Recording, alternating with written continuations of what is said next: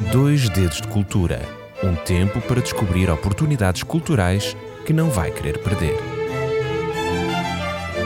Dois Dedos de Cultura com Cristina Leal.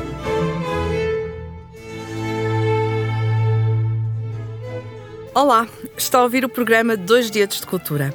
Se é a primeira vez que nos está a escutar, seja muito bem-vindo. É uma saudação especial exclusivamente para si. Se já é ouvinte, seja também muito bem-vindo. Obrigada pela sua preferência por estar aqui semanalmente. Hoje vamos falar de alguém que foi uma contadora de histórias. Por isso, vou começar desta forma. Era uma vez. Era uma vez uma casa com duas chaminés que foi construída para poder ser habitada por muita gente. A filha de um polícia, um anjo, uma mulher-cão, uma solitária, umas avestruzes bailarinas. Enfim, estas são algumas das muitas personagens dos quadros que foram criados pela artista Paula Rego. E este é o espaço onde elas vivem.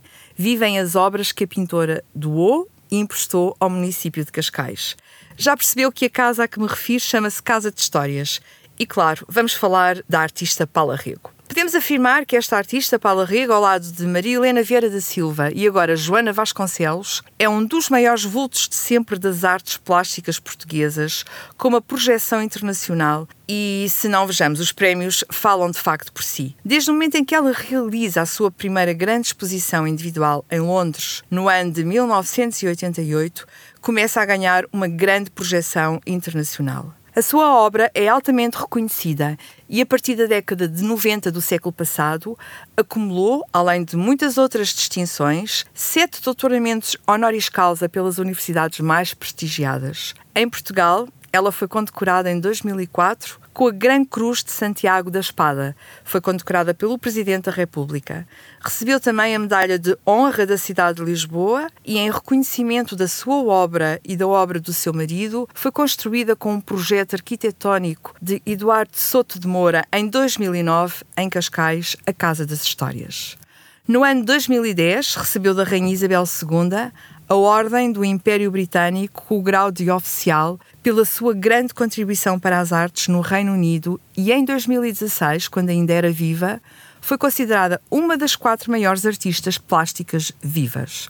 Paula Rego faleceu em 2022. Poderia ter sido apenas uma senhora da elite portuguesa ou inglesa, casada com um marido rico e viver tranquilamente entre reuniões de amigos, entre jantares sociais e convívios em cafés da moda. Mas Paula Rego quis outra coisa para si quis escrever a sua história com tintas, com pincéis e muitas, mas muitas colagens. Ela própria o afirmou quando ainda frequentava a sua escola em Londres, uma escola destinada a formar as mulheres jovens para os costumes e para os comportamentos em sociedade, que no dizer de Paula Rega era apenas uma escola de acabamentos para arranjarmos um bom marido. Ela própria diz que não gostou nada da escola. Lutou, trabalhou tenazmente para se impor no panorama artístico tendo inicialmente muita, mas muita dificuldade em vender os seus quadros. Trabalhou com um esforço grandioso para conseguir sustentar a sua família, inclusive ela chegou a realizar trabalhos que detestava apenas porque os seus quadros não se vendiam e, claro, ela necessitava de alimentar e sustentar a família.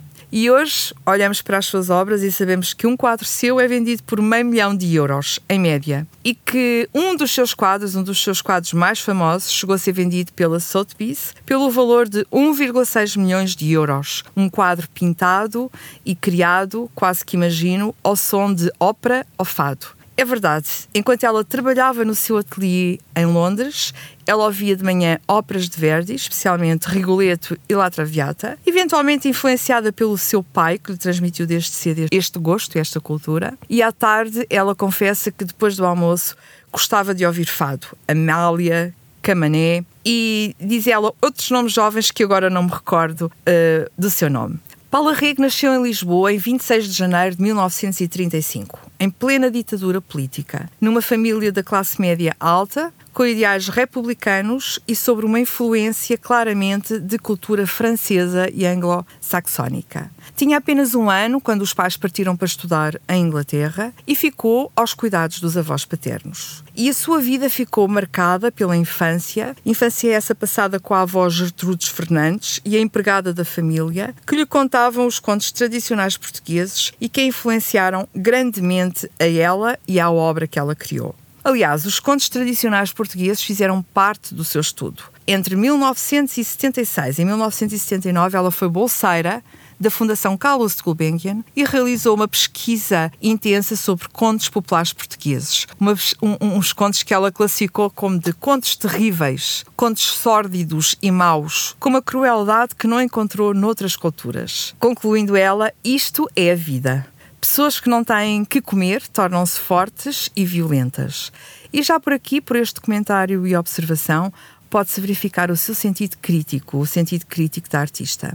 Frequentou a St. Julian's School em Carcavelos, onde cedo manifestou as suas qualidades artísticas e aos 16 anos, a conselho do seu pai, um anti-salazarista convicto, seguiu o seu conselho. O pai disse: Vai-te embora daqui, que isto não é um país para mulheres. E ela foi. Emigrou para o Reino Unido, onde estudou numa das escolas mais antigas e também uma das mais prestigiadas escolas particulares.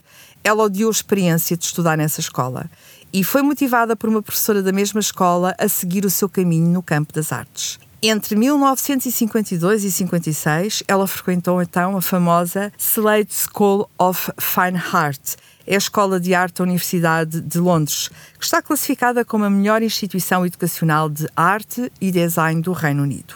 Nessa escola que frequentou, conheceu aquele que viria a ser o seu futuro marido, Victor Willing, também ele artista, e tiveram três filhos, e o casal viveu longos períodos em Inglaterra e também em Portugal, na sua quinta que tinham na Ericeira. Um casamento difícil, um casamento uh, complicado, motivado pela doença do seu marido, que durante 20 anos esteve acamado por esclerose múltipla. Em todo o seu trabalho artístico, Paula Rico celebrou a esplêndida riqueza da vida, através de imagens, imagens sombrias, imagens profundamente sinistras, repletas de drama, violência e simbolismo. Todos os seus quadros integram figuras representativas de pessoas que ela conheceu, pessoas da sua família ou personagens de obras literárias, inclusive obras literárias que, que ela leu em criança. E a sua obra reflete estas preocupações, preocupações com temas sociais, políticos, uh, temas como tráfico humano, violência doméstica, maus tratos a crianças, além de factos da própria vida que mais a marcaram. E com certeza um dos temas que mais, que mais a marcou foi o medo. O medo que ela fala tantas vezes, ou falava tantas vezes. Paula recaracterizava-se por ser uma mulher medrosa, com medo do escuro, de personagens, do passado. Inclusive, é o facto de ela não pintar em Portugal e só fazê-lo no seu ateliê em Londres estava relacionada com os seus medos. Em Londres estava longe, sentia-se livre dos medos, disse ela numa entrevista na sua casa de histórias em Cascais. E as suas obras revelam também uh, a sua capacidade de ajustar contas. Ela própria refere numa entrevista que a sua pintura tem a capacidade de acertar o mal. E de se vingar por não gostar da atitude, do comportamento de alguém. Então ela acertava contas na pintura. O que é que ela fazia? Riscava a cara da pessoa ou fazia mais feia do que ela é, ou mais grosseira. Enfim, na sua obra, a mulher também tem um papel de, de relevância. A mulher tem um papel mesmo protagonista. Há um mundo próprio que se revela na sua obra que é toda ela atravessada por este tema predominante, a condição da mulher na sua vida íntima e na sua vida social. Ela gostava de desenhar mulheres, gostava da beleza grotesca feminina. Não pintava mulheres elegantes, mulheres guias, porque ela dizia não conhecer ninguém assim, não correspondem à realidade. Por isso ela pintava de uma forma caricata cada uma das mulheres, revelando a sua força, a sua robustez, em coxas bem grossas, em pernas grandes, em pés grandes, de facto a mostrar esta força e esta vitalidade da mulher. Tenta obter justiça para as mulheres, pelo menos nas pinturas, dizia ela. Uma vingança também. Isto foi um comentário que ela fez numa entrevista à BBC.